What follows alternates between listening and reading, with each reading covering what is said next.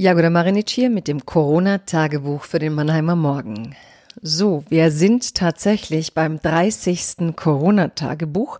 Das heißt, es ist ein kleines Jubiläum und zu diesem Jubiläum, zufälligerweise, öffnen morgen fast alle Läden in Baden-Württemberg. Das heißt, der Lockdown wird zunehmend beendet.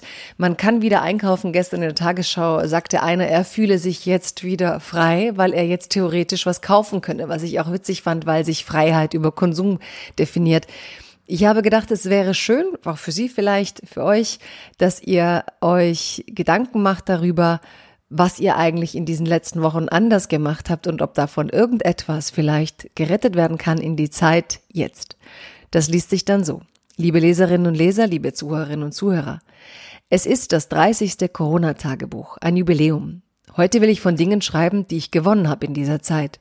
Ich weiß, es gibt keine guten Seiten an einer Pandemie, und doch wäre es gut, wir würden, bevor wir, bevor wieder alles aufmacht, ein Blatt mit neuen Gewohnheiten vollschreiben, die gut waren, trotzdem der Anlass sicher schlecht war. Ich habe die Musik wiederentdeckt, weil ich so viel zu Hause war. Ich entdeckte Stars, die vor Jahren Awards eingeheimst haben, für die ich aber keine Zeit hatte, weil ich zu beschäftigt war. Meine schönste Trouvaille ist die spanische Sängerin Bebé mit ihrem Lied Respirar, Atmen die eigene Haut wiederfinden.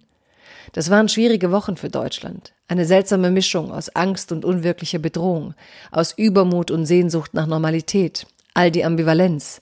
Was rettet Leben, was ruiniert Existenzen? Ich habe das Telefonieren wiederentdeckt. Ich habe seit Jahren nicht mehr so viel telefoniert. Statt Videokonferenzen, die mir meist nicht das geben, was ich brauche, habe ich telefoniert ohne Ende die Älteren und Kranken angerufen, um die ich mich sorge, sichergestellt, dass sie die Hygieneregeln nicht ähm, für Humbug halten oder für unnötig. Die Übermütigen und ihre Existenz bedrohten im Versuch, ein paar Gegenargumente zu ihrer Verzweiflung zu setzen, damit sie nicht abdriften zu den Verschwörungstheoretikern. Auch das ja. Warum sollte man sich nicht täglich kurz hören, weil alle ständig zu beschäftigt sind? Ich habe wieder mehr gelesen, weil man an den Abenden nicht rauskam. Und so sehr ich die Kulturhäuser vermisse, so wenig vermisse ich diesen Druck, immer dem nächsten wunderbaren Event nachzurennen. Im Moment verpasse ich nichts und niemanden, und das ist ein schönes Gefühl. Es lässt sich vielleicht über diese Zeit retten. Ich bin so Tagesschau versessen wie mein Vater geworden. Dabei habe ich früher vor allem CNN geschaut.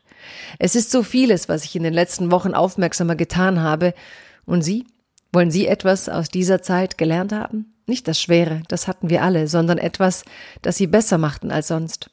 Bleiben Sie vorsichtig, wenn am Montag die großen Konsumtempel aufmachen, und bleiben Sie gesund.